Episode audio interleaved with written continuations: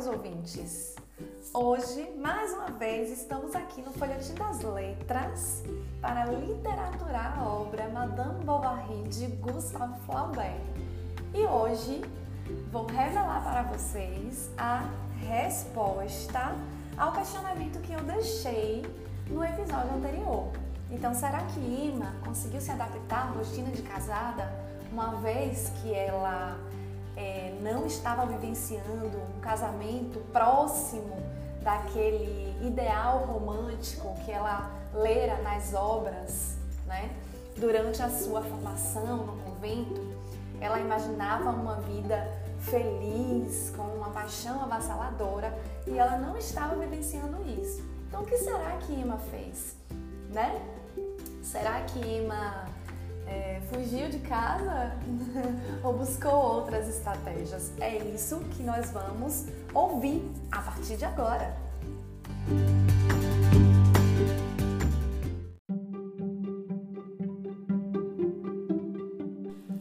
Então, mesmo percebendo que sua vida não seria como lera nos livros, Madame Bovary não deixou de buscar por esse ideal romântico que ela tanto sonhava tentando inserir na sua rotina hábitos burgueses, a começar pela organização da casa.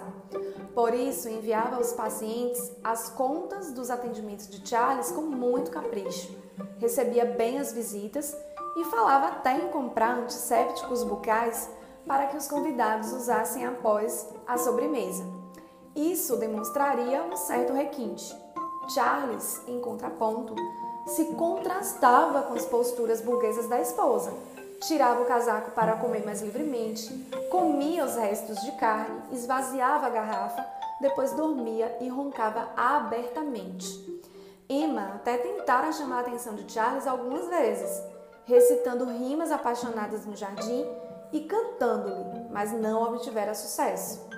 Para aliviar o seu tédio, providenciara uma cadelinha a qual pôs o nome de Díjali, que por sinal, de acordo com o tradutor Vilas Boas, é um nome de origem romântica, fazendo jus à personalidade de sua dona.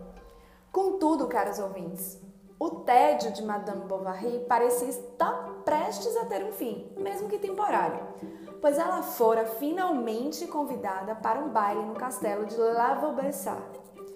E assim, entre comidas e bebidas, ela que dizia não saber valsar, fora convidada por um visconde para dançar. E foi justamente essa lembrança que Madame Bovary guardava com muita vivacidade. O baile mexera com ela a tal ponto que o comportamento descrito por Flaubert foi facilmente comparado pelo tradutor Vilas Boas em notas com a postura da Cinderela, personagem de um conto folclórico divulgado no ápice do romantismo tanto na obra dos irmãos Green quanto na obra Contos de Minha Mãe Ganso de Charles Perrault. Escutem atentamente. Abre aspas.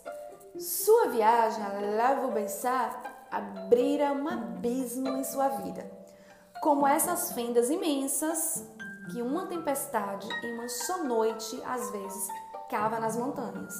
Mas ela resignou-se encerrou devotamente na cômoda o seu belo vestido e até mesmo os seus sapatos de cetim, com solas amarelecidas pela cera deslizante do assoalho.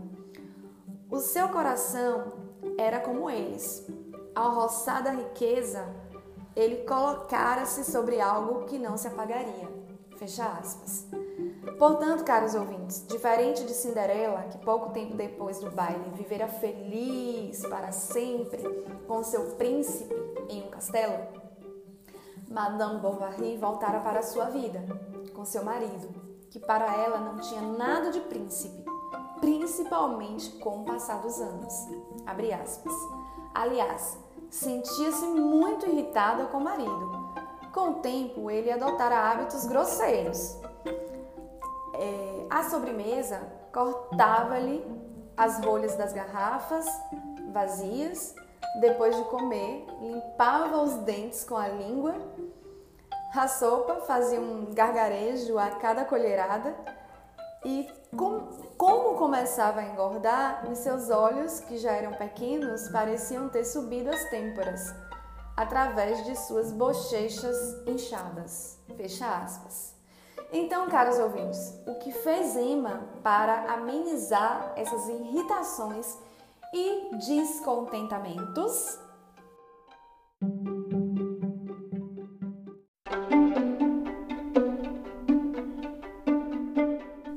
Então, para fugir das chateações com a casa e com o marido, ela assinara o Jornal das Mulheres. Assim ficara sabendo de todas as novidades que envolviam a moda e a ópera. Além disso, entre os autores que ela leu estava Balzac. Este que é considerado um grande nome da literatura francesa por ter sido um dos percussores do realismo, apesar de sua obra, A Mulher de 30 Anos, ser considerada um romance que se localiza exatamente na transição entre o romantismo e o realismo. Todavia, caros ouvintes, mesmo com ocupações que tomaram para si, Madame Bovary não deixara de se sentir triste e com tédio. Isso porque, abre aspas, tudo que a cercava imediatamente, a aldeia entediante, os pequenos burgueses imbecis, a mediocridade da existência, parecia-lhe ser uma exceção no mundo, um caso particular onde ela se encontrava presa, enquanto além estendia-se a perder de vista o imenso país das felicidades e das paixões. Ela desejaria que esse nome, Bovary, que o seu que é, na verdade, o seu próprio nome adotado depois de casada, fosse ilustre. Queria vê-lo estampado nas livrarias, repetido em jornais, conhecido por toda a França mas Charles não tinha ambição alguma. Fecha aspas. Assim, caros ouvintes, de tão triste que ficara Madame Bovary, ela começava a ficar doente. Charles a medicara, mas isso não fora o suficiente. Abre aspas. Então ela bebeu vinagre para emagrecer, adquiriu uma pequena tosse seca e perdeu completamente o apetite. Fecha aspas. Desse modo, isso levará Charles a pensar em uma possível mudança. Uma mudança para uma grande vila, e foi isso mesmo que eles fizeram. Portanto, caros ouvintes, esta primeira parte da obra encerra-se por aqui. Caso queiram saber um pouco mais da vida de Madame Bovary, eu sugiro que leiam o restante da obra, que acompanhem os próximos podcasts para saber o que é que acontece nesta viagem. Eles se mudaram, foram para outro lugar e aí a pergunta novamente que não quer calar. Emma Bovary ficou satisfeita com essa nova vida? O que será que aconteceu quando ela chegou a, essa, a esse lugar? tão diferente do que ela estava vivenciando. E aí eu deixo a curiosidade no ar, né?